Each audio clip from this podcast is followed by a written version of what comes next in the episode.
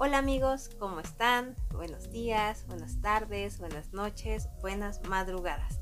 En la hora que estén escuchando este episodio. Bienvenidos a mi canal en las experiencias de Yes, donde nos apasiona disfrutar. Hablaremos acerca de un tema que puede ser frustrante o puede ser emocionante, dependiendo cómo lo veamos, y el cual se llama Pensé que no me contratarían. Pero más que hablar del pensé que no me contratarían, les voy a decir cinco razones que hay detrás de ese pensé que no me contratarían. Voy a comenzar dando la explicación de esas cinco razones y al final les daré una retroalimentación general respecto a mucho detrás de. Y bueno, la primera es porque siempre dentro de un proceso de selección hay más de un candidato. Entonces, esta primera razón puede ser porque la primera opción que la empresa había elegido rechazó la oferta. Pudo ser que el candidato finalmente no estuvo de acuerdo con el salario, no le gustó el horario, lo analizó mejor y la empresa a la cual se postuló pues no es la empresa que busca para desarrollarse o donde está le hicieron una contraoferta y le convenció más. Entonces tenemos esa segunda opción, la cual pudieron ser ustedes y les llamaron después de un tiempo. Cuando les llaman se sorprenden y pueden decir, wow, pensé que no me contratarían, pensé que no me llamarían. Quizá ya están y ya habían dado por hecho que era una vacante perdida o una postulación perdida. Bueno, segunda razón.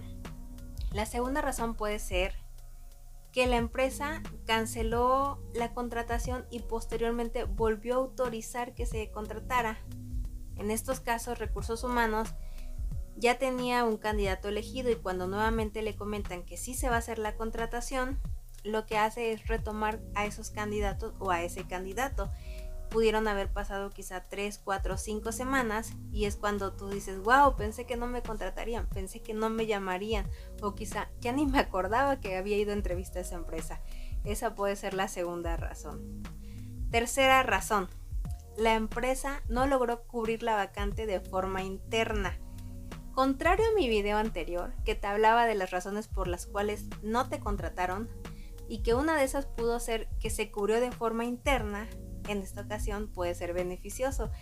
Y ahora, como no se cubrió de forma interna, están considerando a los candidatos ajenos a la empresa. ¿Cómo es esto? Les voy a platicar un poco de cómo funciona. Cuando surge una posición clave, la empresa siempre o las empresas siempre buscan, o en su mayoría, cabe aclarar, puede ser que alguien diga, no, en mi empresa no, bueno, sí es totalmente válido, eh, buscan a candidatos que tengan los, las cualidades, conocimientos, experiencia, actitud, aptitud y todo lo necesario para cubrir esta posición. Entonces, hacen internamente un proceso, pero también de forma externa publican la vacante y comienzan a hacer entrevistas a candidatos fuera de la empresa para que puedan tener esa referencia. Si de forma interna no se logra cubrir la vacante, lo que hacen es considerar a los externos, pero como siempre se le da prioridad al personal interno, esto puede llevar quizá tres semanas o hasta un mes.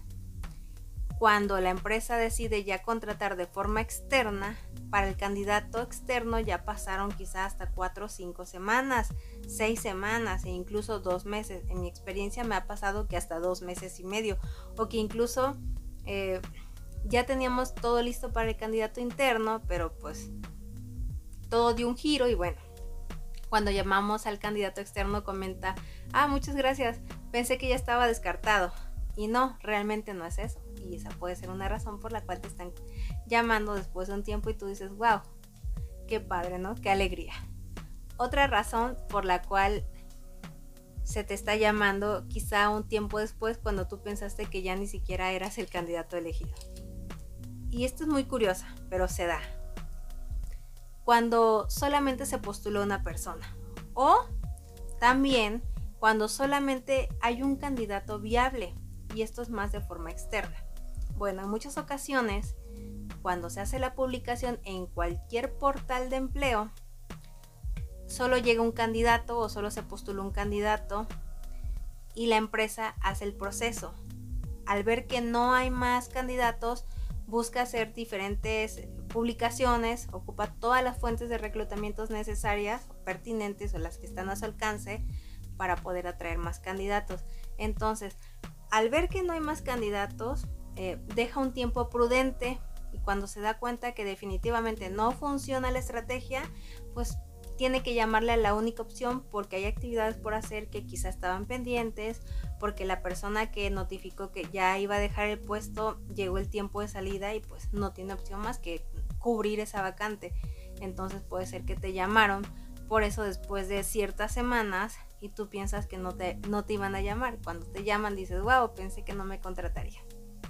Y bueno, la última razón es porque los jefes tardan en decidirse. Oh pasa mucho. Recursos humanos casi siempre quiere cerrar el proceso rápido. Y en algunos casos es un poco desesperante para recursos humanos porque tiene candidatos muy buenos que quizá están en otro proceso. Y eso es todavía como más temeroso porque piensas, si otra empresa le hace la oferta, se me va a ir mi candidato ideal. Y entonces voy a volver a empezar el proceso o los que tengo definitivamente no cubren todo lo que yo necesito y va a complicar o extender algo que pudo haber sido más rápido. Entonces, cuando los jefes tardan mucho en decidirse, por lo general es porque están ocupados, porque están de viaje, porque están de vacaciones, porque simplemente no tienen la oportunidad de sentarse a revisar o porque no quieren en algunos casos y esto entonces hace que el proceso tarde más. Cuando ya por fin logras tener la autorización y puedes contratar a la persona, pudieron haber pasado muchas semanas y el candidato nuevamente dice, wow, pensé que no me llamarían, que no me contratarían.